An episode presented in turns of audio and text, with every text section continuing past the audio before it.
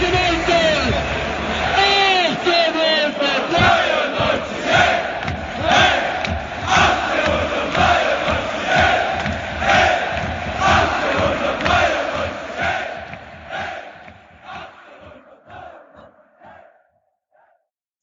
Herzlich willkommen zur 94. Episode des Brustring Talks. Der VfB ist jetzt nun seit sechs Spielen ungeschlagen. Die letzten drei Spiele gingen unentschieden aus. Bei allen drei kann man sich die Frage stellen, ob es ein gewonnener Punkt oder zwei verlorene Punkte sind. Mit, auf, mit Blick auf die Tabelle sind es nun zehn Punkte nach sieben Spielen, was Platz acht bedeutet. Darüber werden wir heute auch sprechen. Neben mir, Jasmin, ist heute noch ähm, Sarah dabei. Hallo. Ja, genau. Natürlich sind auch wir zwei heute wieder nicht alleine, sondern wir haben einen Gast dabei. Und zwar mit uns heute Abend in der Aufnahme ist der Florian Regelmann von Spox. Hallo. Hallo zusammen. Danke für die Einladung. Schön, dass du da bist. Ähm, stell dich doch mal für die Hörer, die dich vielleicht nicht kennen, kurz vor. Wer bist du? Was machst du? Wie ist deine Verbindung zum VfB? Genau. Genau, also ich bin ähm, bei Spox ähm, seit 2007, also seit Anfang an, jetzt lange 13 Jahre schon und bin da zum einen für den gesamten Nicht-Fußballbereich äh, verantwortlich. Also das heißt bei uns vor allem US-Sport, ähm, die NBA und die NFL ist bei uns ja da sehr groß und daneben bin ich äh, Chefreporter von Spox und da kümmere ich mich vor allem um ja, große Interviews und da kommt dann auch immer wieder der VfB regelmäßig ins Spiel. Ähm, Versuche ich immer wieder Interviews zu machen. Genau, das ist da meine Verbindung zum VfB. Gibt aber auch eine private und die äh, ist so, dass ich seit sehr langen Jahren auch Mitglied bin in diesem Verein. genau. Ja, durchaus hätte man ja vielleicht den VfB die letzten Jahre auch mal unter die Kategorie Nicht-Fußball einordnen können. Das ja. fand ich gerade sehr schön. Das stimmt wohl, ja. Gut, also wollen wir aufs Spiel zu sprechen kommen. Der VfB hat gespielt am Samstag zu Hause gegen Frankfurt 2 zu 2. Ähm, fangen wir mal erstmal an mit einem Blick auf den Kader. Und zwar fing es an dass Nicolas Gonzalez jetzt nach seiner Verletzungspause und äh, den Einwechslungen in den letzten Spielen das erste Mal wieder in der Startelf stand ähm, für Sascha, Sascha Kalajdzic. Außerdem kam Silas Wamangituka in die Startelf für Kulibali und genau, und wieder hat äh, Matteo Klimovic gespielt statt Daniel Didavi. Florian, ähm, erstmal hast du das Spiel geguckt am Samstag? Hast du vorher schon verfolgt? Ich habe es gesehen, ja, absolut. Hast du ähm, die, also die Spiele davor auch, meinte ich? Ja, genau. Ich habe hab ähm, alles gesehen. ich, ich, ich schaue sehr viel Fußball nicht. Also hier äh, Wolfsburg-Hoffenheim am Sonntag äh, würde ich mir nicht mehr rein, reinziehen, aber jedes VfB-Spiel ist äh, schon gesetzt. Ja, kann man, kann man ja durchaus nachvollziehen. Was waren deine Gedanken so, als du die Aufstellung gesehen hast vorm Spiel? Mm, nicht wirklich überraschend, muss, muss ich sagen. Also man generell finde ich, dass äh, diese Saison ist ja so, dass Matarazzo echt viele Optionen hat. Also das ist, ähm, er, er kann mehr oder weniger äh, jeden reinschmeißen oder ohne dass es jetzt eine riesen Überraschung wäre, ähm, weil einfach viele, viele gut drauf sind und die Mannschaft insgesamt ja ähm, einfach auf, auf, auf einem guten Weg ist. Dass, dass Gonzales kommt, hat sich ja so ein bisschen angedeutet, dass er jetzt, ähm, dass er bereit ist dafür. Und da, da Matarazzo ja auf der Pressekonferenz gesagt hat, ähm, dass es jetzt für, für die Außenbahnrolle, dass es da vielleicht noch nicht ganz reicht körperlich, ähm, aber eben schon für die Sturmspitze. Ähm, und da Kalajdzic jetzt auch so ein bisschen einen Hänger hatte nach, nach starkem Start, war es eigentlich abzusehen, finde ich, dass, dass Gonzales startet. Ähm, und ansonsten war wahrscheinlich Klimowitz für viele überraschend, dass er nochmal den Vorzug bekommt. Ähm, ist auch irgendwie ein bisschen überraschend. Auf der anderen Seite bin ich äh, ja, ich, ich halte sehr viel von Klimowitz. Also ich, ähm, ich glaube, dass wenn, wenn wir sagen oder wenn wir uns die Frage stellen, welcher Spieler des VfB ist, ist irgendwie in, in fünf Jahren der, der beste Spieler, also von der jetzigen, jetzigen Kader oder der hat den höchsten Marktwert, dann sehe ich ehrlicherweise Klimowitz da, da ganz weit vorne. So, also ich, ich habe sehe da unglaubliches Potenzial. Was man so hört, deutet das ja auch im Training immer wieder an, also noch, noch viel mehr wohl, als das jetzt vielleicht auch in der Bundesliga schon auf den Platz bringt.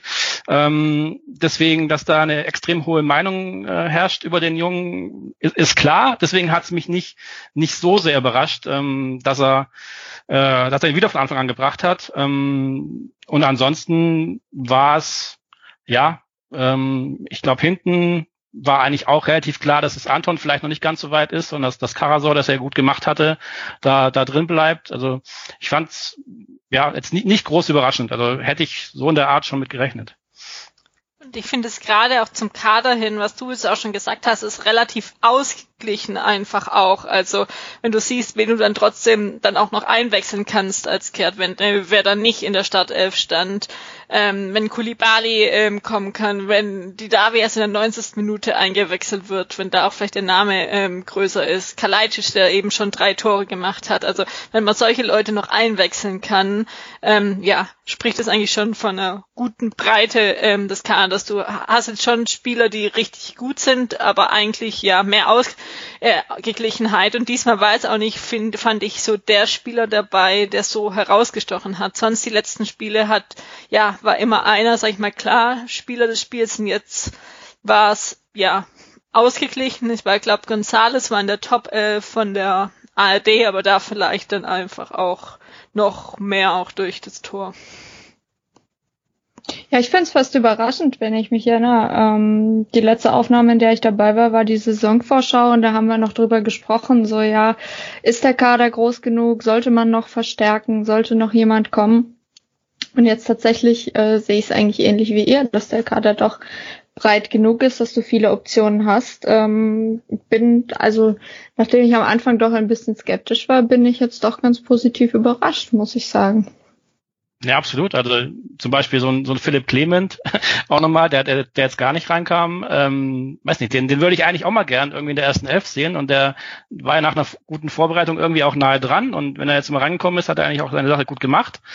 Aber äh, es ist halt einfach unglaublich viel Konkurrenzkampf da mit ähm, auf, auf gerade auf den in den Mittelfeldpositionen und ähm, da kann es eben vorkommen, dass er dann eben mal, mal gar nicht reinkommt. Aber das das das zeigt schon viel. Oder über Lee Eckloff äh, sprechen wir gerade gar nicht, was sehr schade ist. Aber einfach es gibt einfach echt viele viele Spieler, die die allermeisten sind sind gut drauf.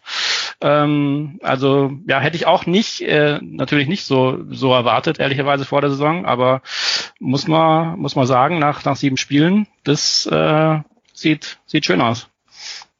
Und auch, also was ich positiv finde, ist, dass Matarazzo einfach auch den Spielern eine Chance gibt. Also klar, manche haben es jetzt schwer, weil eigentlich die meisten, die spielen, das auch dann wirklich gut machen, die letzten ähm, Spiele, aber scheinbar dann trotzdem auch ähm, Trainingsleistungen mit einbezogen werden und ja, und dann eben auch jetzt immer noch einen Name, wie auch die Davi dann halt eben dann auch mal auf der Bank ähm, sitzt, was es gerade eher die Tendenz ist wo ich nur noch, wo ich vorhin gesagt hatte, dass jetzt nicht ein Spieler so herausgeragt hat, wen ich jetzt überraschend eigentlich mal von der Leistung fand oder ein bisschen steil, äh, mit einer steigenden Leistung im Vergleich zu den letzten Spielen, war Sosa. Also es war ja sonst eher ein Spieler, wo jetzt, sage ich mal, ja, jetzt nicht die Highlights geschafft hat, aber jetzt wirklich paar gute ähm, Szenen in dem Spiel hatte. Also ja, da war ich noch überrascht über den. Würde ich dir vollkommen zustimmen. Also wenn wenn ich mich entscheiden müsste für einen Spieler des Spiels, würde ich tatsächlich auch, oder hätte ich Sosa genommen, tatsächlich. Also, weil der mir echt, echt äh, sehr, sehr gut gefallen hat. Mein, wissen alle, äh, was er für Flank, äh, Flanken schlagen kann und welches Potenzial er hat, aber ist ja schon so ein bisschen so eine Situation bei ihm, dass man nicht genau weiß, in welche Richtung geht denn das jetzt. Spielt er sich jetzt da mal fest in dieser ersten Mannschaft, wenn er äh, ersten Elf, wenn er fit bleibt, ähm, oder dann ist er doch nicht doch nicht so konstant und dann spielt er mal, mal wieder nicht. Ähm, deswegen, das fand ich echt ein, ich glaube, das war ein wichtiger Schritt für ihn, äh, ein wichtig, wichtiges Spiel. Ich bin mir relativ sicher, dass er im nächsten Spiel auf jeden Fall wieder anfangen darf. Und ja, kann man, kann man nur hoffen, dass er, dass er es bestätigt, weil ähm, ja, das, das Potenzial, da gibt's ja keine zwei Meinungen, dass Borna Sosa ähm, richtig guter Kicker ist. Ähm, ja, wissen wir und deswegen, das fand ich auch, also hat mir sehr gut gefallen. Und der ist ja auch noch einer, wie viele anderen Spieler, relativ jung, obwohl im Vergleich zu manchen anderen ist er schon wieder alt in der Mannschaft, aber ja. spielt jetzt eben trotzdem auch noch wie äh, Mangala U21 Nationalmannschaft. Eigentlich, das ist immer noch, ja, sehr jung und auch noch ausbaufähig. Obwohl ich jetzt noch ähm, zu den Top-Spielern auch noch sagen würde, Kobel fand ich auch wieder gut. Also ja. es fällt inzwischen einfach nicht mehr auf, weil er eigentlich immer in den meisten Fällen bis auf ein, zwei, sage ich mal, jetzt nicht so gute Situationen die Saison eigentlich immer gut aussah und man es einfach als gesetzt annimmt und hinten auch ja Ruhe einfach ausstrahlt. Ja, absolut. Ja, ja sorry. Nee, mach du. Äh, ja, ich finde, du kannst dich einfach auf den verlassen. Also ich mach, der Puls geht nicht zwingend immer sofort hoch, wenn der Ball aufs Tor geht. Also ich finde ihn auch. Und ich glaube, Kobel ist halt auch menschlich einfach ein super Typ. Ähm, ich glaube, der bereichert die Mannschaft wirklich auf allen Ebenen total. Ja. Ja, würde ich, würde ich auch absolut so sehen wie ihr. Also ist er im Endeffekt auch so ein, wenn er nicht Torwart wäre, okay, Neuer als Kapitän, aber ist er im Endeffekt schon so ein kleiner, kleiner Kapitän auch da hinten im Tor von seiner ganzen äh, Ausstrahlung. Und ja, ich würde ja auch nochmal unterstreichen, dass es irgendwie so ein bisschen untergeht, dass der VfB da einen richtig guten Bundesliga-Torwart im Kasten hat, der noch sehr, sehr jung ist. Und ähm, ja, ein bisschen schade, der, der musste jetzt heute absagen, die, die Länderspielreise.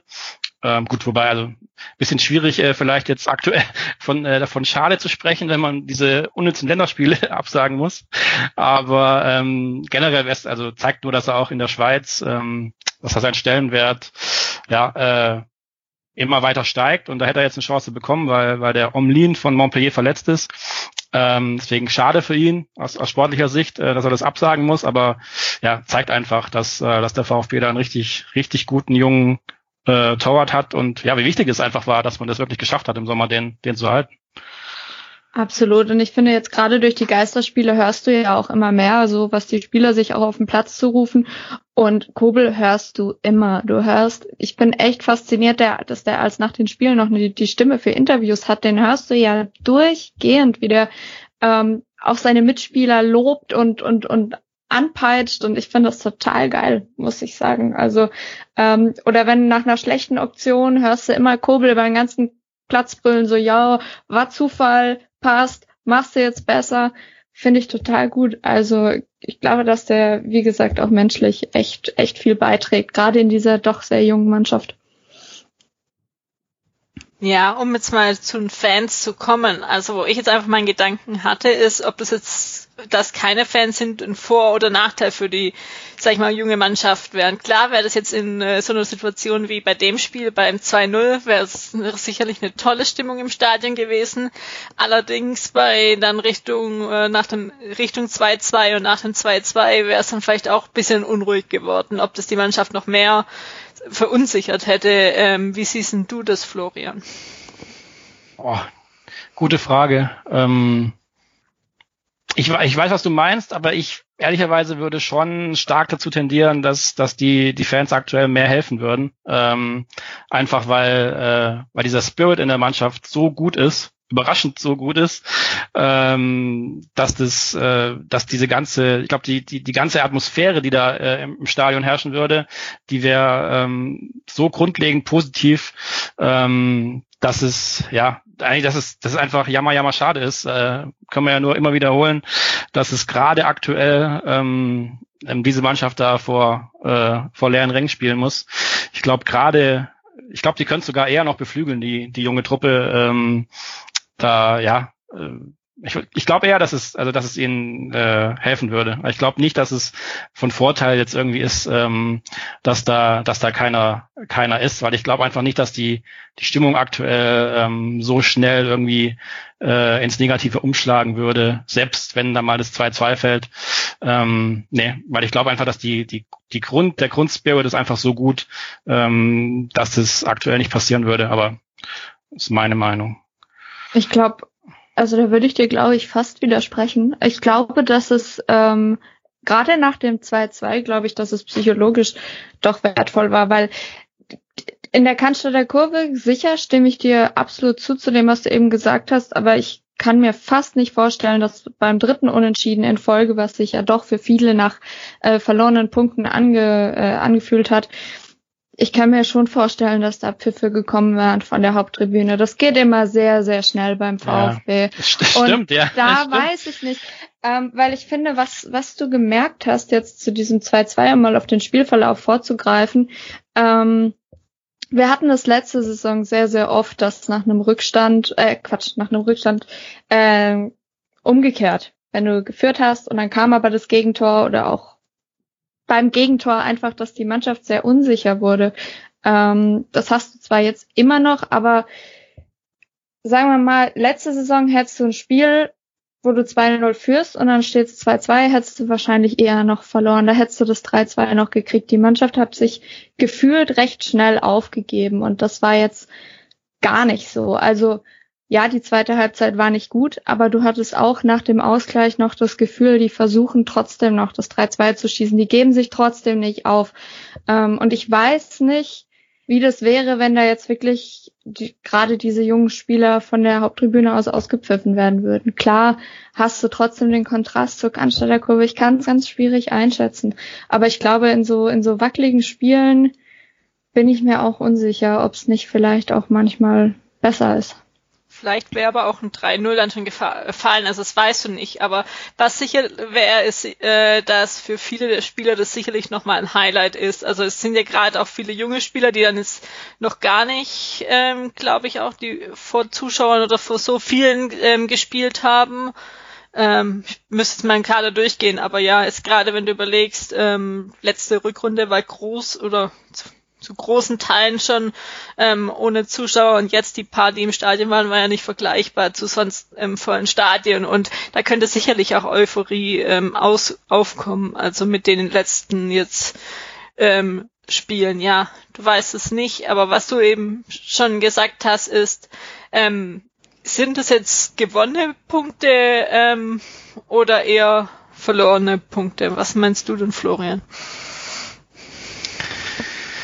Ja, schwierig. Ähm, also ich neige äh, tendenziell ja so ein bisschen zur Unzufriedenheit äh, persönlich. Ähm, und ich finde es auch wichtig, dass, äh, dass man, also wenn was gar nicht geht, dann ist es natürlich, wenn Sachen schön geredet werden. So, und deswegen, und ich, diese Gefahr sehe ich aber jetzt überhaupt nicht. Also ich glaube, dass beim VfB keiner wirklich zufrieden ist, so mit, mit der Punkteausbeute zuletzt. Ich glaube, dass es auch ein gutes Zeichen ist, dass da eben keiner mit zufrieden ist, sondern jeder weiß, da, da hätte man eigentlich noch mehr holen müssen. Ähm, und klar äh, kann man sagen, es hätte auch mehr sein äh, dürfen und sollen. Und ähm, weil gerade man anguckt, die erste Halbzeit, äh, also auch was Frankfurt da gespielt hat, das war wirklich so verheerend schlecht. Ähm, also VfB war gut, aber Frankfurt war auch wirklich äh, richtig, richtig mies, muss man auch an der Stelle mal mal sagen. Und ähm, ja, war noch ein bisschen komisch aufgestellt, fand ich. Ähm, aber deswegen, ja, also ich habe auch ein bisschen, bisschen Sorge, dass es aktuell so ein bisschen, dass alles zu viel, es zu viel Lob gibt. Jeder redet über den tollen Aufsteiger VfB und die spielen ja so toll. Ähm, aber wenn die nächsten, nächsten Wochen Spiele, kommen ja noch zu, kann es auch äh, gut sein, dass die, dass man da nicht so viele Punkte holt und äh, plötzlich reden wir nicht mehr von äh, sechs Spielen ohne Niederlage, sondern von, weiß nicht, sieben Spielen ohne Sieg und so. Das geht ja ganz, ganz schnell. Aber auf der anderen Seite überwiegt bei mir schon das Gefühl, ähm, dass man einfach nicht vergessen darf, wo der VfB herkommt. So und der VfB kommt ja, der kommt ja nicht vom, weiß nicht, von unten oder vom Boden, sondern der kommt irgendwie gefühlt von 100 Meter unter der Erde. Also wenn ich mich erinnere an an Zweitligaspiele äh, letztes Jahr und nicht wenige, sondern relativ viele, dann war das ja so schlimm. Also es war ja so schlimm, was da, was da gespielt wurde. Ähm, du hast gedacht, pff, alles was, was jetzt super ist, hast, hast gedacht, pff, also keine Ahnung, also was, was, was ist das? So, äh, und jetzt hast du eine Mannschaft, ähm, die, wo ich mittlerweile, wenn, ein Spiel losgeht, wo ich fast erwarte, dass die, dass die ihr Ding machen und dass die Bock haben zu kicken und dass die, dass die gut sind. Klar, dass sie ihre Böcke drin haben, auch noch. Das, das äh, ist, muss man mit, mit rechnen. Aber ähm, insgesamt ist einfach diese also diese, diese, dieser krasse Wandel so stark, dass es, ich finde es fast nicht zulässig, dass man da irgendwie jetzt äh, unzufrieden mit ist mit ähm, mit der Punkteausbeute, sondern ich finde, man muss muss es äh, positiv sehen ähm, und sagen, hey, das sieben Spiele äh, ist ein erstes gutes Zwischenfazit möglich. Man sieht, äh, wo der VfB ungefähr stehen kann. Jetzt ist Platz acht. Aktuell. Ähm, ehrlicherweise, wenn die so weitermachen und es, es gibt irgendwie, ich sehe gerade keinen Grund, warum die nicht so weitermachen sollen, ähm, dann ist es eine Mannschaft, die durchaus so Platz 9, 10, 11 am Ende der Saison stehen kann. Deswegen, ähm, und wenn es schlecht läuft, dann von mir aus 13, aber, aber nicht weiter hinten.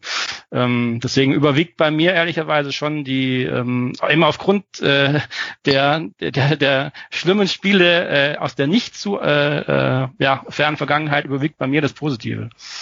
Und das war, ich habe jetzt mal nur die Tabelle einfach ähm, aufgemacht. Also wenn wir jetzt wirklich im Best Case eben die letzten drei ähm, unentschieden gewonnen hätte, die man, man hatte Chancen, also es wäre möglich ähm, gewesen, dann hätte man jetzt eben ähm, 16 Punkte und wäre punktgleich mit Leipzig und das würde sich ja auch schon irgendwie dann wieder zu gut eigentlich anfühlen im Vergleich wie die spielen jetzt wirklich nur ähm, so ähm, verrückt gedacht. Also ähm, ja, deswegen, ich sag mal, es ist, sag ich mal, ein guter Anfang. Also wir kennen ja auch schon andere Herbst äh, in äh, Stuttgart und ja, und wenn das jetzt wirklich von Anfang an nicht gut gelaufen wäre oder die Niederlagen oder vom zweiten Spiel am zweiten Spieltag an weitergegangen wäre, dann kommt man vielleicht auch mal in eine Negativspirale oder glaubt nicht an sich und so kann man jetzt auch immer noch dann zurückblicken und sagen, man hat gut gespielt, man hat sich weiterentwickelt. Ja, und sag mal, das ist glaube das, was die Fans auch am meisten erwarten, dass du halt dich weiterentwickelst, gut spielst und es macht jetzt einfach auch wieder äh, Spaß zuzuschauen und da ist umso schade, dass man momentan leider nicht ins Stadion gehen kann. Absolut, also ich denke, hättest du mir vorher gesagt, ähm, aus den ersten sieben Spielen nimmst du zehn Punkte mit, was nun mal jetzt schon mal ein Viertel ist von den 40 Punkten, die man ja so ungefähr anpeilen möchte, ähm, hätte ich sofort genommen, ja, total gut. Ähm, was man aber natürlich trotzdem auch sagen muss, ist, dass wir jetzt auch nicht die Überhammer-Gegner hatten in der bisherigen Saison. Also ähm, Mainz, Schalke, Köln hatten alle katastrophale Saisonstarts. Ja, klar, Hertha bisschen stärker, Leverkusen auch. Frankfurt hat irgendwie auch, glaube ich, einen recht holprigen Start gehabt. Ähm, ja, vielleicht hätte, sagen wir im Nachhinein, da hättest du mehr Punkte holen müssen, weil jetzt kommen halt die nächsten vier Spiele, davon sind drei Hoffenheim, Bayern und Dortmund.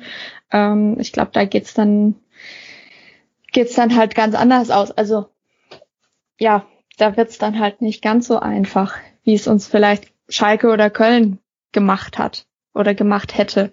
Ähm, ich denke, das musste halt auch noch irgendwo mit einbeziehen. Ich bin auch absolut zufrieden damit. Ähm, ich finde auch, man muss nicht gleich schon wieder meckern, aber ähm, trotzdem so der Ausblick auf die nächsten drei Spiele oder vier Spiele, ja, ist trotzdem so ein bisschen mit gemischten Gefühlen, muss ich sagen. Ja, das stimmt, aber ich finde es man kann es ganz gut mit äh, vielleicht mit mit Bremen vergleichen. Die haben auch, äh, die haben die gleiche Punktzahl, haben äh, jetzt auch lange nicht verloren ähm, und haben auch ein ähnlich ja verhältnismäßig leichtes Auftragprogramm gehabt. Ähm, aber wenn man den Werder mit dem VfB vergleicht, dann ist es halt äh, wie Tag und Nacht, wenn man sich anguckt, wie die Fußball spielen. Also äh, Werder ja, Bremen, absolut. Werder Bremen, das hat nicht viel mit Fußball zu tun und da würde ich sagen, die äh, werden auf jeden Fall in in, weiß nicht, sechs Wochen stehen die ganz woanders.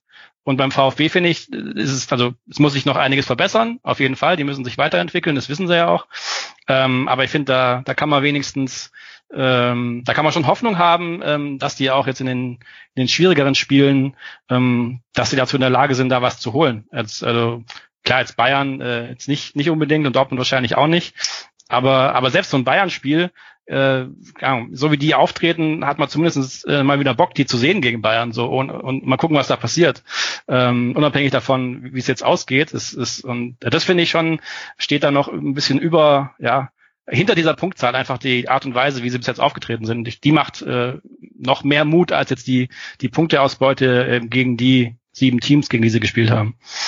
Ja, das auf jeden Fall. Also ähm, ich finde es allein sch schon schön für mich persönlich, dass ich am Wochenende da sitze und ich denke, oh je, es spielt ja der VfB, sondern dass man sich wirklich auch auf die Spiele freut, weil man ihnen auch gerne zuguckt aktuell. Also auch wenn die zweiten Halbzeiten dann oft äh, doch ein bisschen schwieriger sind, aber gerade so die erste Halbzeit gegen Köln, oder auch die erste gegen Frankfurt total stark. Das macht, es macht endlich mal wieder Spaß, dem VfB zuzuschauen. Und das ist für mich ganz, ganz wertvoll. Nach allem, wie du schon gesagt hast, Florian, was wir uns in den letzten Jahren angucken mussten, macht das jetzt einfach mal wieder Spaß. Und jetzt auch gerade, wenn wir jetzt gegen die nächsten, äh, auf die nächsten Spiele schauen, gegen Bayern oder BVB, wird es auch für viele Spieler das erste Mal sein, dass sie überhaupt gegen diese Mannschaften spielen, wo vielleicht dann auch noch hoffentlich bisschen mehr Motivation dabei ist, auch wenn ich jetzt sage, nicht, dass man es unbedingt gewinnen muss, aber dass man einfach gut auftritt, auch wenn sie hoffentlich nicht zumut, vielleicht erstmal so anzufangen. Und was man auch nicht vergessen darf, die haben jetzt auch ähm, durchgängig englische Wochen. Die haben viele Nationalspieler, die jetzt irgendwo unterwegs sind, hatten teilweise ähm, auch besonders Bayern wenig ähm, Sommerpause. Und da hat der VfB jetzt schon Glück, dass sie sich eigentlich unter der Woche immer ausruhen ähm, können und auch trainieren können einfach. Ja, und du hast, du hast halt abgesehen von, von Bayern und Dortmund hast du, du hast in Hoffenheim und in Bremen in den nächsten vier Spielen. Ähm, ich sag mal, wenn du nur eins von den beiden gewinnst, dann ähm, bist du eigentlich, ist eigentlich alles okay. Dann auch, auch, auch wenn die anderen, äh, anderen drei verlieren würdest oder da nur einen Punkt noch holst, ähm, dieses, diesen einen Sieg brauchen sie, glaube ich, entweder in Hoffenheim, diesen aktuell ja auch sehr schwer einzuschätzen, oder eben in Bremen äh, noch viel mehr, ähm, dann, äh, dann passt es. Ähm, aber klar, man kann auch mal sein, dass sie ausgerechnet dann da vielleicht einen nicht so guten Tag haben und dann äh, reden wir in, in fünf Wochen anders, aber ähm, ich sehe da aktuell ehrlicherweise nicht so nicht so pessimistisch äh, in die, auch nicht, auch nicht in die nächsten Spiele. Ich glaube, es sieht auch einfach hier da realistisch, dass du solche Spiele auch, auch wenn ich es jetzt nicht so sagen möchte, äh, weil wir das Zitat auch von einem anderen Ex-VfB-Spieler schon kennen, nicht gewinnen musst. Also nee. was anderes einfach wie letzte Saison, wo du eigentlich in der zweiten Liga oder, oder nicht eigentlich, du musstest eigentlich oder wurde erwartet, dass du jedes Spiel ähm, gewinnst. Das ist jetzt halt nicht mehr der Fall. Und wenn du dann gegen Bayern verlierst, zum Beispiel, oder gegen BVB, ähm, dann äh, ist dann auch nicht gleich Weltuntergangsstimmung. Ähm, äh, in Stuttgart, sondern es wird dann hoffentlich auch ähm, so realistisch gesehen. Ja, ich denke, gerade gegen Hoffenheim kann, kann ein ganz spannendes Spiel werden. Hoffenheim ist ja jetzt gerade irgendwie ganz außer Form. Die letzten fünf Spiele nicht gewonnen, vier davon verloren in der Liga. Dafür, glaube ich, äh, recht, teilweise auch recht deutliche Siege in der Europa League gehabt oder Europa League Quali. Ähm, das kann, glaube ich, ein sehr, sehr spannendes Spiel werden, was man auch durchaus äh, gewinnen kann. Also wir werden sehen. Definitiv, ja. Es bleibt ähm, spannend und jetzt dann aber jetzt momentan ähm, zu schauen, oder was uns die nächsten zwei Wochen knapp beschäftigen wird, sind Länderspiele Spiele. Also jetzt sagen wir beschäftigen vielleicht nicht so viel. Beim VfB sind ähm, sechs Nationalspieler unterwegs. Im weitesten Weg tritt ähm, Gonzales an ähm, nach Südamerika.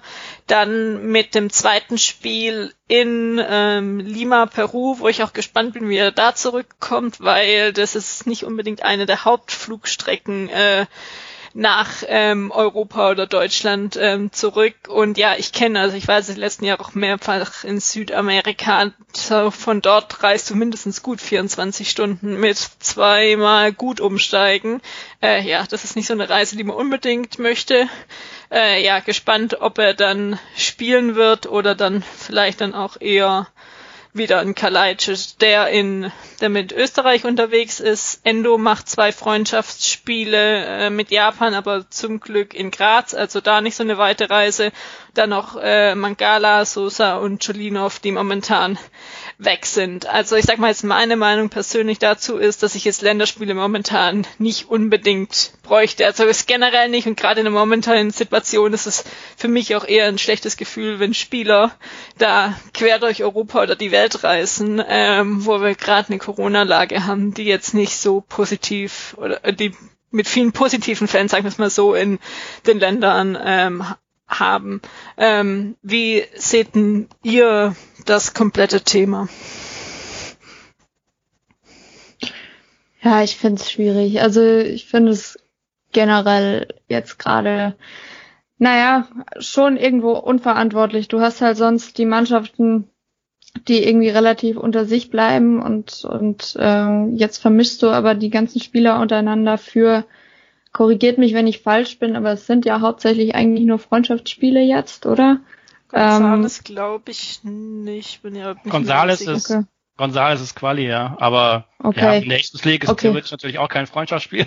Aber von ja, der ja, okay. ist es natürlich ein Freundschaftsspiel, ja. Also ja, außer abgesehen von der Südamerika äh, Quali ist es im Endeffekt, äh, hat es keinen keinen sportlichen Wert auf jeden Fall. Ja, genau. Und gerade in der Situation finde ich es jetzt echt, echt einfach unverantwortlich, gerade wenn man sich anschaut, dass die Zahlen jetzt da doch auch immer stärker steigen. Ähm, also gut, ich weiß nicht, wie ich argumentieren würde, wenn ich jemand wäre, der gerne Länderspiele guckt. Ich schaue sowieso irgendwie nicht viel, nicht oder eigentlich gar keine Länderspiele. Von dem her würde ich das sonst vielleicht anders sehen, aber für mich persönlich haben diese Spiele halt weder einen sportlichen Wert noch gucke ich die und von dem her finde ich es dann doch äh, sehr, sehr unnötig. Hätte man, hätte man nicht machen müssen, hätte nicht sein müssen. Ja, aber ist es am Ende halt auch wieder ähm, eine FIFA-Entscheidung, wo du weißt, was am Ende äh, wenn wie entschieden wird. Was halt einfach nur ist, als Verein kannst du dann in dem Fall meines Wissens wenig machen, weil ähm, sie nicht in Quarantäne müssen, wenn sie zurückkommen. Und das heißt, dann müssen sie eigentlich bei äh, zur FIFA noch die ähm, Spieler abstellen. Das ist, glaube ich, in Bremen eine andere Sache, weil die müssten fünf oder fünf Tage Quarantäne, deswegen untersagt der Verein das. Aber ja, es wäre die andere Sache halt, auch wenn der Verein das entscheiden dürfte, ähm, tust du dann den Spielern ähm, blockieren, für ihre Nationalmannschaft aufzulaufen, was für die auch wieder eine gute Chance ist. Also ja, ich sag mal, man kann wahrscheinlich wenig machen, aber ja, ich bräuchte jetzt momentan Länderspiele noch weniger als sonst. Da sind wir uns, glaube ich, äh, alle total einig. Ich meine, weiß nicht, Samstag 20.15 Uhr jetzt Deutschland gegen Ukraine. Also es wird mich nicht fesseln. Mhm. ähm, nee, also das ist einfach, und klar, so ein, so Nico Gonzalez, ähm, natürlich ist es für den eine Riesengeschichte und wenn man jetzt dem sagen würde, hey, du bleibst hier, ähm, ja, wahrscheinlich wäre er nicht wahnsinnig glücklich. Aber wie ihr auch schon gesagt habt, die Lage ist einfach aktuell so, dass das, es ist einfach so unwichtig. So, also, und selbst so, ein, so eine komische WM-Quali, die kann man dann immer noch spielen. Also ist ja jetzt nicht so, dass äh, der Terminkalender, äh, also da findet man, findet man eine Lösung. Das kann eigentlich nicht der, das kann einfach nicht der Grund sein in der, in der Lage, der, der sich die Welt befindet. So, deswegen, äh, und du siehst auch in anderen Sportarten, Handball zum Beispiel, die haben jetzt äh, komische Quali-Spiele gehabt und mussten rumreisen. Egal wie ähm, vorsichtig du bist oder welche Konzepte du einhältst, kam jetzt vorhin die äh, über über einen Ticker, dass ein deutscher Nationalspieler positiv ist. Es ist halt einfach fast nicht zu vermeiden, äh, wenn du dich so in der Welt bewegst.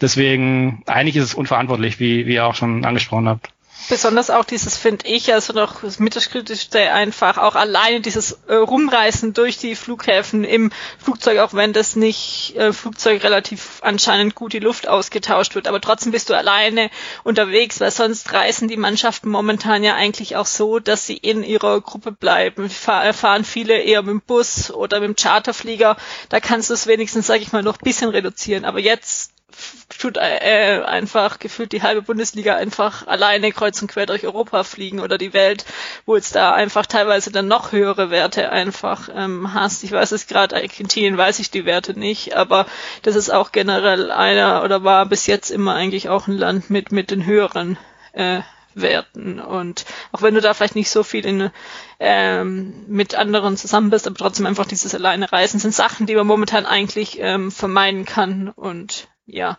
Und da noch dann dazu auch noch, was generell bei allen argentinischen oder südamerikanischen Spielern ist, einfach immer die ähm, Belastung. Also wie ich vorhin schon gesagt hatte, also wenn du dann der, die spielen Argentinien am 17., also Dienstag, 17.11., in äh, Lima, Peru und das ist eben auch, du hast aus Lima kaum Direktflüge normalerweise nach Europa, schon nach Deutschland schon gar nicht und dann noch, ähm, ja, dann zieht sich so eine Reise auch immer sehr gerne, was ich auch nur gesagt aus Erfahrung auch äh, schon so sagen kann, ist dann auch nicht das angenehmste. Von dem her würde ich eher fast vermuten, dass Gonzales dann eher nicht spielt. Einziger Vorteil daran ist, dass beim Testspiel in am Freitag, glaube ich, ähm, der VfB sie sich nicht verletzen können, zumindest nicht in einem Testspiel. Am Freitag, den 13. Also, ja. Ja. Genau, dann würde ich jetzt mal noch kurz ein anderes Thema aufmachen. Du, Florian, hast vor kurzem ähm, Misslintat ähm, interviewt gehabt, in einem längeren Interview, ja. das ich auch ähm, verlinken kann. Wie war denn dein Eindruck von ihm, wo du vielleicht auch schon mal ähnliche ähm, Leute vom VfB interviewt hast in der Vergangenheit? Mein Eindruck war also sehr positiv. Ähm, und dass er einfach dieser dieser klare Plan eigentlich in in, in jeder Antwort ähm, zu, zu, erkennen war oder rauszuhören war. Also ich habe ja versucht da auch so ein bisschen hintergründigeren Ansatz zu finden. Da ging es jetzt auch nicht nur um VfB, sondern auch um dieses ganze Transferthema. Wir, ähm, wir ja vom Scouting bis quasi am Ende zum zum fertigen Transfer und wie wie quasi wir auf Endo aufmerksam wurde überhaupt und wie das dann weiterlief oder warum sie ihn überhaupt verpflichten konnten. Ähm, und er betont sehr diese, diese Vierergruppe, also Hitzelsberger, äh, Matarazzo, Rüd und er. Also ähm, das kommt immer wieder. Äh, dass er das äh, so stark betont, das war jetzt auch nicht nur gegenüber mir, sondern also diese Vierergruppe scheint sich wirklich äh, gefunden zu haben, ähm, die, die da ja im Endeffekt ähm, auch alle in die, in die gleiche Richtung rudern und, und jeder genau weiß, das ist mein Verantwortungsgebiet, das ist, ähm, das ist meins nicht. Und ähm, das, das war schon sehr klar. Was ich besonders interessant fand, war ähm, zu, zu Matarazzo, da hat er sich ja auch nochmal sehr, sehr deutlich geäußert, warum, ähm, warum es für ihn eigentlich keine Frage war, ähm, diese Aus Aussage zu tätigen, ja, also wir, wir wollen nicht mit ihm durch die Saison gehen, sondern wir werden mit ihm durch die Saison gehen. Ähm, das hat er, also ist ja manchmal ein bisschen dann aufgeschrieben, äh, noch ein bisschen anders als, als wortwörtlich. Und es war wortwörtlich, war es aber noch eindeutiger, sag mal so, ähm, wie, er, wie, wie er es sich da ausgedrückt hat. Ähm, also da es gibt eigentlich keinerlei Weg, äh, gut, jetzt war der Start eh gut und es stellt sich die Frage nicht, aber es gibt eigentlich keine Option, äh, dass der VfB diese Saison einen Trainer wechseln kann, so, so wie er sich dahingestellt hat. Ähm, zumindest nicht, ohne dass, dass auch er äh, ähm, sich in Frage stellen müsste. Ja, das war, war schon sehr bemerkenswert, wie, wie klar das ist und wie eindeutig, dass äh, das jetzt vorbei ist. Wir glauben an Pellegrino Matarazzo und das ist unser Trainer. Ich, äh, wir wissen, der ist verdammt gut, so in, in allem, was ein Trainer braucht, in allem, was er haben muss, hat er. Deswegen, egal was passiert, das ist jetzt immer unser Weg und ähm, der wird durchgezogen, ähm, was auch immer passiert. Klar, also wenn man jetzt mit zwei Punkten dastehen würde, hätte man schon wieder eine ganz andere Diskussion. Aber trotzdem, die, die Grundhaltung, das war schon sehr klar zu erkennen, ähm, dass das ein bisschen anders ist, äh, als vielleicht in den letzten Jahren beim VfB der Fall war einigen, äh, in vielen, vielen Jahren jetzt nicht mehr so war. Also ich finde, man kann einfach ein Konzept generell sehen, auch egal, wie es jetzt laufen würde, aber sowas jetzt überhaupt mal vom VfB zu hören, also ich habe es jetzt gerade mir davor heute jetzt nochmal durchgelesen gehabt, eben, dass es ähm, frisch ist und ja, einfach generell mal so viele auch Hintergründe auch zu hören, auch wenn es jetzt nicht unbedingt alles vom VfB bezogen ist, sondern generell auch Scouting, wo man sonst aber vielleicht ja nicht so viel mitbekommt, war einfach ähm, interessant zu hören und dass es eben einfach so ein klares Konzept gibt, also kann sein, dass es die letzten Jahre gegeben hat. Es wurde halt äh, nur dann nicht so deutlich ähm, nach außen getragen, zumindest. Ja, es ist einfach ähm, auch irgendwie schön zu sehen und es schafft auch Vertrauen ein Stück weit in die Vereinsführung. Ob dieser Plan jetzt im Endeffekt aufgeht oder nicht, weiß, werden wir sehen.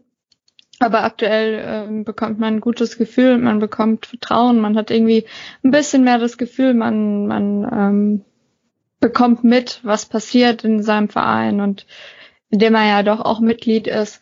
Ähm, und das ist ein, das ist ein schönes Gefühl, finde ich. Ich glaube, er ähm, hat er auch gesagt, dass er sich sehr damit beschäftigt hat, was quasi in der Zeit vor ihm ähm, so passiert ist. Also ich glaube, er weiß sehr gut, ähm, einfach mittlerweile, ähm, was vielleicht falsch gelaufen ist oder was sicher falsch gelaufen ist. Ähm, deswegen ist er sehr, sehr bedacht darauf, ähm, ähm, das immer wieder zu kommunizieren. Und er, er, er weiß auch, ähm, wie, wie schnell sich dem der Wind drehen kann. Ähm, aber sie sind einfach komplett, also wirklich zu 1000 Prozent davon überzeugt, von dem, was sie machen. Ähm, und das ist, das ist, das ist gut zu sehen, weil im Endeffekt, äh, wenn du so, so eine Überzeugung hast, ähm, dann, das ist der einzige Weg, wie, wie sie auch jetzt äh, das über, überstehen dann wäre, also überstehen werden, wenn sie jetzt halt mal vier Spiele, fünf Spiele äh, vielleicht verlieren, dann wird da nichts umfallen. Also diese Sicherheit äh, habe ich und das ist, äh, glaube ich, gab es eben schon länger nicht mehr. Was ich auch positiv sehe, ist, dass sie eben so einen Kader, die Struktur jetzt ähm, aufgebaut haben, die sie jetzt im Sommer einfach auch beibehalten konnten, trotz eines neuen Trainers. Also sag mal, den Trainer da ähm, integriert haben oder den Trainer, den sie sich ausgesucht haben. Weil sonst, was man überlegt, wie oft der Kader umgebaut wurde. Und jetzt gab es ja eigentlich keinen wirklichen Neuzugang, außer den ähm, jetzt, die dann halt jetzt fest verpflichtet wurden, nachdem sie ausgeliehen waren. Und so überhaupt das ähm, so zu verfolgen ähm, und jetzt dann auch noch die ähm, ja die Steigerung einfach in der Mannschaft auch zu sehen, ist einfach auch nur positiv. Ja, und trotzdem ähm, finde ich es auch sehr, das hat man auch in dem Interview nochmal gut rausgelesen, finde ich es auch schön, dass man nicht direkt wieder von Champions League in drei Jahren spricht oder sonst irgendwas, doch, sondern dass dieser, dieser Plan und diese Überzeugung von sich selbst dennoch sehr, sehr realistisch und bodenständig bleibt, was nun mal auch vernünftig ist. Also ich glaube, jedem im Umfeld ist klar, dass du nicht in drei, vier Jahren ähm, plötzlich die Champions League gewinnst, aber ähm, dass das auch so vermittelt wird und eben gesagt wird, hey, es ist jetzt erstmal wichtig, ähm, die finanziell und wirtschaftlich diese ganze Corona-Lage zu überstehen, die Klasse zu halten. Ähm, und was dann langfristig kommt, werden wir sehen. Das, ja, dieses Realistische macht, das, das schafft dann eben halt auch Vertrauen. Und auch ja, was offensichtlich ist, aber jetzt einfach nochmal so hört, dass man jetzt eben halt keinen Spieler bekommen kann, der jetzt, sage ich mal, auf allen Bereichen gut ist oder ähm, das einfach entweder ähm, der zu teuer ist oder dann auch nicht zum VfB geht, sondern du den Spielern auch einfach ähm, dann Wege und Möglichkeiten in Stuttgart aufzeigen äh, musst und die dann überzeugen kannst. Und das haben sie jetzt ähm, mehrfach auch ähm, geschafft gehabt und ja, sehe ich jetzt generell positiv und freut mich, dass es jetzt mal ähm, ja so eine Fügungsriege mit eben den mehreren Personen gibt, die sich anscheinend gut gefunden haben, aber auch dann ähm, eben auch mal kritisch untereinander ähm, diskutieren. Und es schafft natürlich auch Vertrauen, dass die, die Transfers, die der getätigt hat, ähm, wenn man sieht zum Beispiel diese Entwicklung von Kulibali von vom einen Jahr aufs andere ähm, oder eben auch was was Silas da macht, ähm, dann ja, dann hat man auch mehr Vertrauen in, in zum Beispiel in CC oder in Hamada, ähm, die jetzt noch noch keine Rolle spielen. Ähm, aber so wie, es, wie er es erzählt hat, zum Beispiel auch über Hamada, war das ein völliger No-Brainer, dass du den wirklich, dass du den holen musst, wenn es da irgendwie die Chance gibt. Ähm, hat er auch gesagt, dass das, äh, dass sich das auch ein bisschen aufgebaut haben, dass sie Spieler kriegen, ähm, die in, in Top-Vereinen quasi ähm, in Akademien ähm, vertreten sind. Ähm, ist, glaube ich, auch nicht zu unterschätzen, äh, was, was der VfB da durch Mittelstadt gewonnen hat durch, ähm, durch sein Netzwerk und seine Arbeit. Weil ich kann mir nicht vorstellen, dass, ähm, dass es ohne ihn äh, möglich wäre, ehrlicherweise, dass man solche ja, äh, in, in ihren Alters, äh, Altersgruppen so so sehr äh, nachgefragte Spieler bekommt, wie es wie jetzt mit Mislintat der Fall ist, weil sie eben, weil die eben Jungspieler auch sehen, ähm, dass der VfB da jetzt mittlerweile eine gute Anlaufstelle ist. Also ich glaube, das ist auch sehr sehr wichtiger Teil äh, seiner Arbeit und auch das wieder, wie ihr auch angesprochen habt, schafft eben dann dieses Vertrauen. Und eben auch, was ich zumindest was man raus oder was er auch gesagt hat, ist, dass man trotzdem eben nicht den ähm, jungen Spielern ähm, aus der eigenen Jugend den Weg ähm, versperrt, sondern auch sie dann eigentlich den auch nur einen Anreiz gibt und trotzdem ihnen die Möglichkeit gibt, ähm, ich weiß, Eckloff hat er sicherlich genannt, glaube Mack auch noch und dann halt noch, glaube Hornung und noch jemand, der gerade äh, äh, beim VfB 2 ähm, spielt oder verletzt ist. Ähm, ja, einfach sowas zu hören und dann zu hoffen, dass die äh, Spieler dann auch ja einfach motiviert bleiben und dranbleiben. Und die Saison wird noch lang sein. Es wird noch auch mal Verletzte geben oder welche, die vielleicht doch irgendwann mal ähm, eine Formschwankung bekommen, dass die ähm, dann hoffentlich auch junge Spieler einfach ähm, vorne dran sind ähm, und dann reinspringen. Und auch, was ist da nicht so drin stand, aber generell, ich glaube einfach das Gefüge, momentan das Gefühl, was man jetzt momentan einfach sagen kann, ähm, stimmt ähm, mit der Mischung von paar erfahrenen ein bisschen, also jetzt vor allem dann auch ähm, Castro, der jetzt momentan auch eine gute Leistung hat und die dann hoffentlich oder so ähm, weiter auch führt. Du bekommst klar jetzt nicht mit, was im Detail überall so ähm, passiert, aber ja, es wirkt momentan homogen. Es hat sich auch schon schnell in der Vergangenheit ändern können, aber ja, momentan wirkt's gut. Ich bin ehrlich gesagt schockiert, wie gut Castro spielt jede Woche. Ja, hätte, absolut. Also Absolut. Ich, ich, bin echt jede Woche aufs Neue, also muss ich ehrlich sein, hätte ich, hätte ich einfach ihm nicht mehr zugetraut. Also ich weiß nicht, wann er das letzte Mal so gut Fußball gespielt hat. Also dass er ein guter Fußballer ist, äh, ist klar. Also Toni Groß hat ihn ja mal in seine, irgendwie seine Top 11 ähm, gestellt mit den Jungs, die er zusammengekickt hat.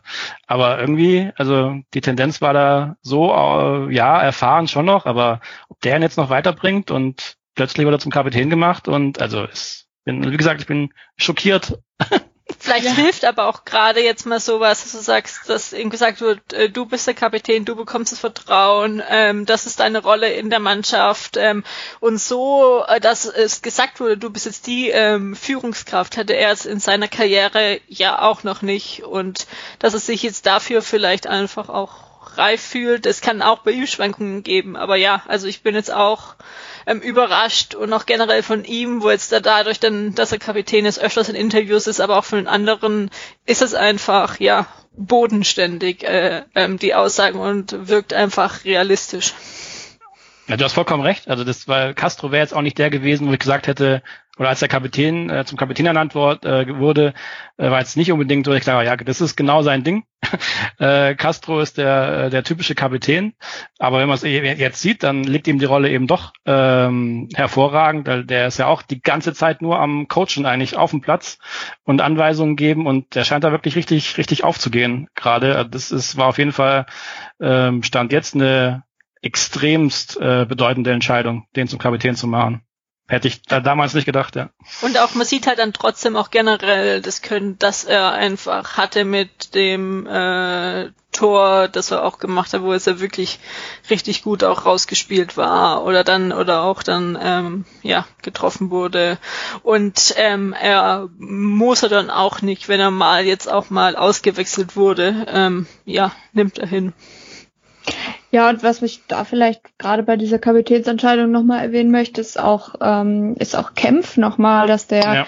naja, andere Spieler wären mit der, mit dieser Degradierung ein Stück weit äh, weg vom Kapitän oder nicht mehr Kapitän zu sein, äh, vielleicht auch anders umgegangen oder irgendwie trotziger, aber der bringt seine Leistung, der hat echt starke Szenen jetzt auch wieder gehabt gegen Frankfurt. Ähm, der spielt echt nach wie vor super, ja, und, und da hörst du nichts und da merkst du ihm auch nichts an, dass der da jetzt irgendwie das, dass ihm das nicht passt oder so. Also der hat diese Entscheidung eben akzeptiert, bringt weiter seine Leistung, finde ich auch menschlich echt stark, muss ich sagen. Absolut, 100 Prozent, ja. Ja, also generell ist gerade relativ viel positiv in Stuttgart. Auch darüber hinaus gibt es gerade überraschend wenig Themen. Also ich weiß nicht, wann das letzte Mal in Stuttgart jetzt nicht irgendein Thema gab, wo es irgendwo in der Mercedesstraße wegen irgendeinem Grund ähm, Anführungszeichen gebrannt hat. Ja, ist gerade ruhig, könnte aus meiner Sicht auch noch so bleiben. Mal schauen, wie es dann einfach weitergeht. Es geht jetzt eben gegen Hoffenheim, Bayern, Werder, BVB und dann auch Union steht gerade auch noch relativ weit oben und ja, gibt's ja auch noch bisschen Geschichte aus ähm, jüngerer Vergangenheit. ähm, ja, und dann eigentlich äh, Wolfsburg und dann ist auch schon jetzt ähm, frisch ausgelost ähm, Pokal. Heimspiel gegen Freiburg, äh, sehr wahrscheinlich. War ja, war ja klar, dass ein Heimspiel wird. Ja, ich war, ist das nicht toll, unser erstes Pokalheimspiel seit 2013, glaube ich. War das ja. nicht gegen Freiburg? Das war doch ja, Freiburg das war 2013 das Halbfinale gegen Freiburg. Freiburg.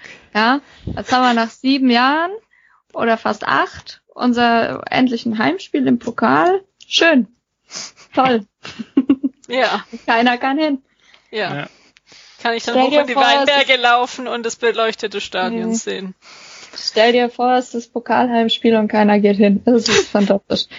Ja, nee, das wäre jetzt ja wird dann auch wahrscheinlich, ja, Dezember werden auch, denke ich, sehr viele Spiele komplett ohne oder mit sehr, sehr wenig Zuschauern stattfinden. Und schade. Und dann ist auch schon Weihnachten und äh, ja, geht alles sehr schnell und geht dann auch wieder sehr schnell weiter. Was hat man vorhin festgestellt? Am Wochenende, 3. Januar, geht's dann schon wieder.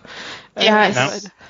Du hast eine Winterpause von einer Woche nicht mal. Also es geht das letzte Spiel am 22. oder 23. im Pokal und dann geht's am 2. oder 3. Januar schon weiter. Ähm, das dachte ich auch nicht, dass ich das in meinem Leben mal erlebe, dass ich an meinem Geburtstag am 2. Jahr Bundesliga gucken kann. Das ist noch nie passiert. Das wird vermutlich auch so schnell nie wieder passieren. Ähm, ich glaube, dass da auch eine brutal anstrengende Saison auf die Mannschaft zukommt. Du hast keine Winterpause, du hast doch die eine oder andere englische Woche. Ähm, ich glaube, dass das eine, eine brutal anstrengende Saison für alle Mannschaften natürlich wird. Und besonders auch dann vor Weihnachten, also die letzten beiden Wochen sind englische Wochen. Das eine ist dann normal Bundesliga, da ist Union unter der Woche und das andere Pokal. Also und im Anführungszeichen hast du ja immer noch Glück, dass du nicht europäisch spielst und dann auch Europa League und Champions League ähm, oben hast und jetzt auch nur sechs ähm, Nationalspieler. Da gibt es sicherlich andere Mannschaften, die noch mehr Nationalspieler haben, wo unterwegs sind. Das kennen wir Stuttgart auch noch aus den vergangenen Jahren. Ja, bleibt spannend, wie lang dann auch die Spieler durchhalten, aber auch von allen anderen Vereinen welche Formkurven es ergeben kann und auch noch, was immer noch auf jeden Verein noch zutreffen kann, irgendwelche ähm, Corona-Fälle, wo es beim VfB zumindest offiziell ja bis heute noch kein äh, Corona-Fall gab. Ja, aber auch da ist der VfB eigentlich ja ganz gut aufgestellt jetzt mit dem mit dem sehr breiten Kader, um um gerade auch durch die die Wochen durchzukommen. Also auch vielleicht ein Vorteil gegenüber anderen Mannschaften. Das ähm, ist eigentlich auch was, was was vielleicht noch äh, der Truppe in die Karten spielen könnte. Ähm, ja, alles fast zu positiv eigentlich. Wir müssen noch über ja. def defensive Standards oder sowas sprechen, was nicht. ja, der oder von Karasor. Karasor der von Karasor ja. in der ersten Halbzeit. oder Chancenverwertung vorne. Ja. Obwohl ja. man dann ja schon wieder hinkommt zu den, was wir vorhin gar nicht, ich erwähnt hatte, das hatte ich mir davor aufgeschrieben, ähm, noch, um nochmal zum Spiel zurückzukommen, einfach die relativ ähm, viel unterschiedlichen ausgeführten Standards und die auch relativ kreativ waren und dann auch zu zwei, glaube ich, ganz gute Chancen geführt haben. Das kennen wir jetzt ja auch nicht so in Stuttgart. Auch, also. auch schockierend ehrlicherweise.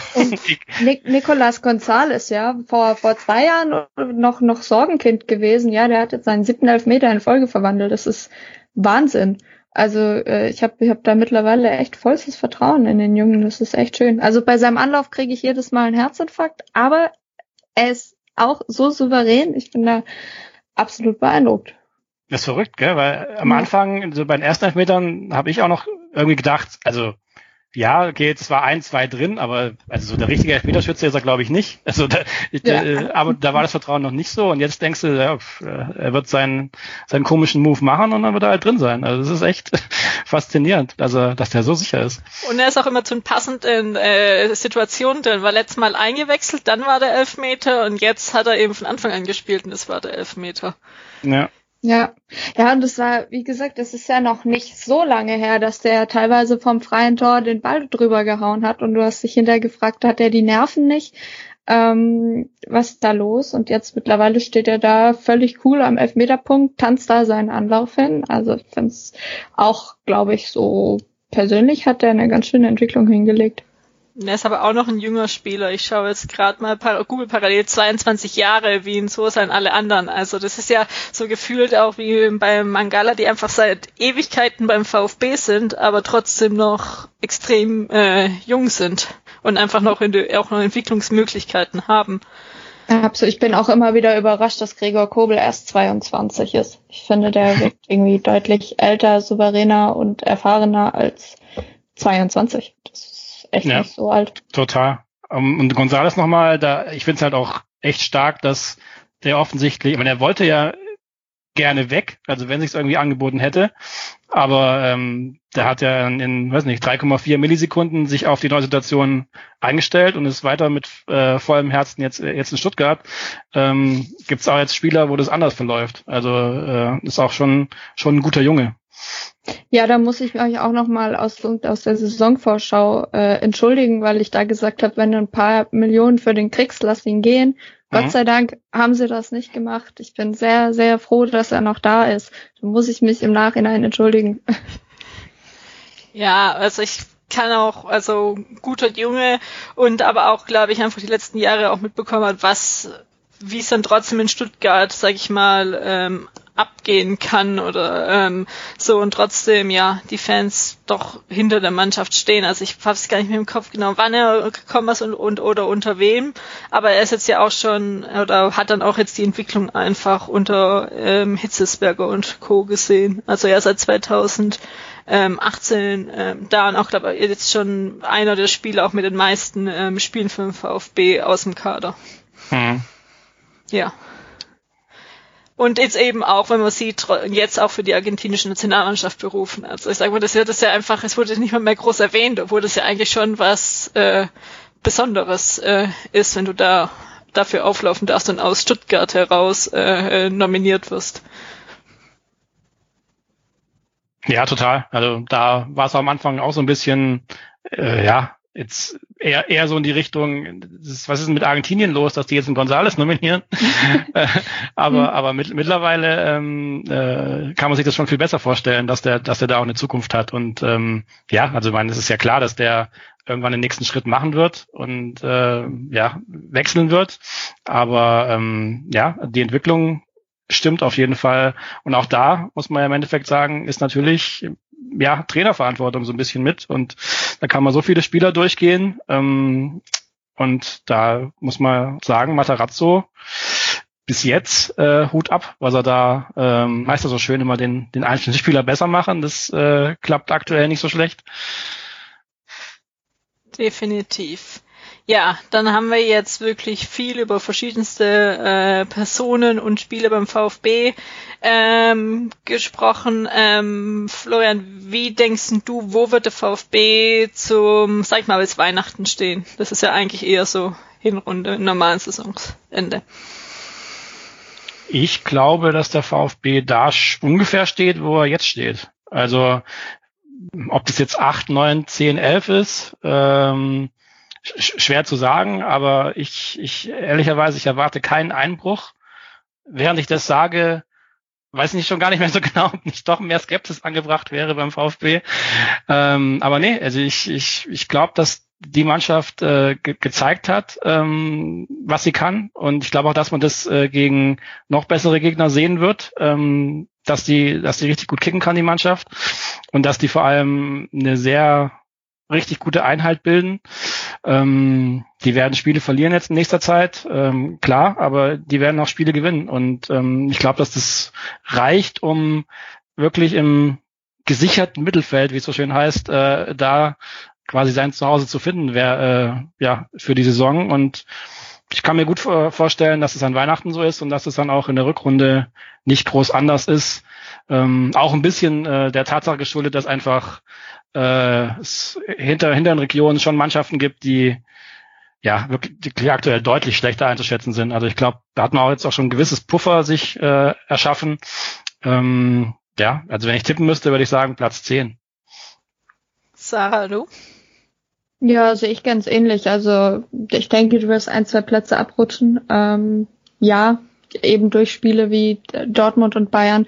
Äh, aber den absoluten Einbruch sehe ich jetzt aktuell eigentlich auch nicht. Also wie du schon gesagt hast, gegen Bremen und Hoffenheim zum Beispiel kann man, kann man durchaus gewinnen. Von dem her, ja, gehe ich mit, so Platz 10, 11 und damit wäre ich auch vollkommen zufrieden kann ich jetzt ja auch, also ja, ich habe gehofft, ich kann irgendwas anderes sagen oder irgendwie, aber nee, also so jetzt um den Dreh rum. Ich sag mal, da ist es für mich ist auch unbedingt nicht ähm, der Tabellenblatt so wichtig, sondern einfach, dass du deine Punkte holst und dann zum Ziel ähm, kommst, weil was man auch die letzten Jahre gesehen hat, ist es eben so eng im unteren, mittleren bis unteren Bereich ähm, alles. Und ich habe jetzt gerade auch mal eine Tabelle auf von 13 bis 18 die Mannschaften hat keiner der Mannschaften die letzten fünf Spiele ein äh, Spiel gewonnen. Und da ist es auch, äh, ja, und da kann aber auch irgendeiner mal einen Lauf haben oder ähm, oder oben äh, mal welche. Also ja, ich würde es am Ende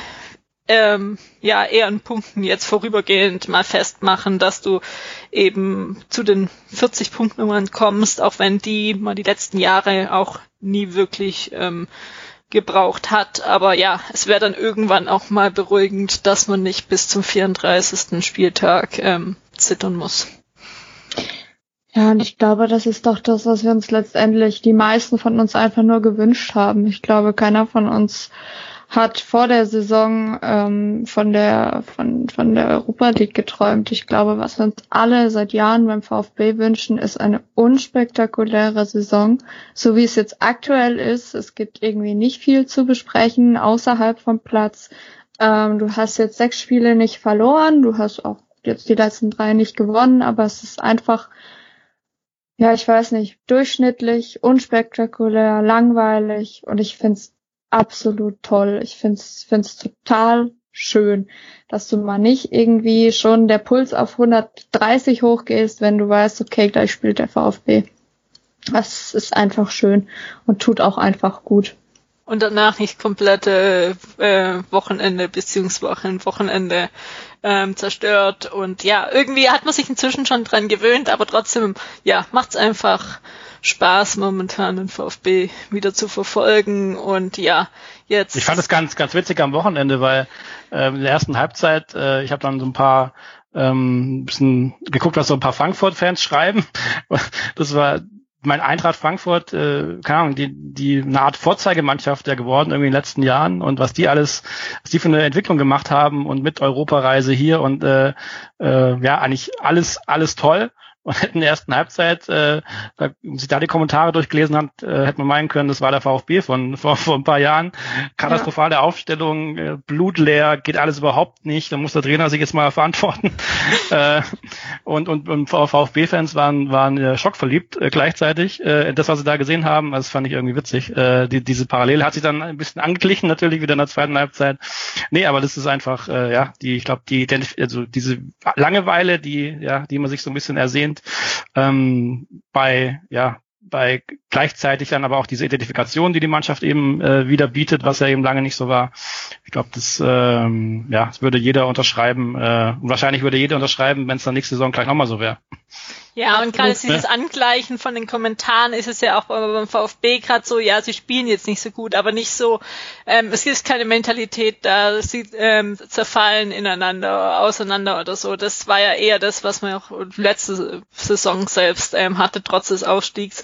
Und ja, das ist einfach das, was schön ist, sondern dass es halt eben dann mal ist, dass man halt schon anerkennen muss, es, ist, es sind gute Mannschaften in der Bundesliga und dann so wie sie spielen, spielen sie aber dann trotzdem nicht grottenschlecht und hätten dann am Ende, hatten sie trotzdem auch mal noch Chancen, auch wenn Frankfurt auch viele Chancen noch hatte, aber ja, sie haben dann irgendwann sich doch ein bisschen wieder gefangen gehabt.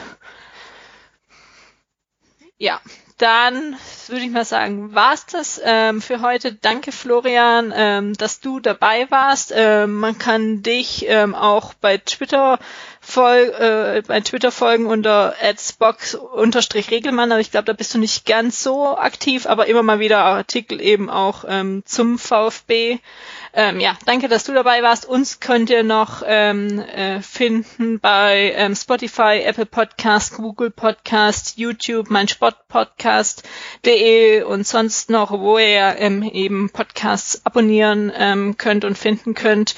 Ähm, und ja, Ebenfalls sind wir auf Facebook, ähm, Twitter, Instagram. Wir freuen uns immer über Feedback und Fragen für unsere nächsten Episoden.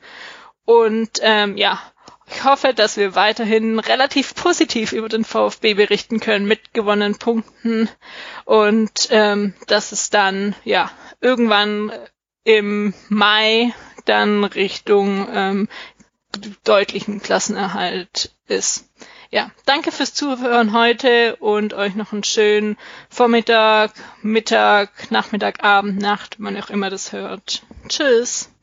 Danke Tschüss. euch, hat Spaß gemacht. Ciao.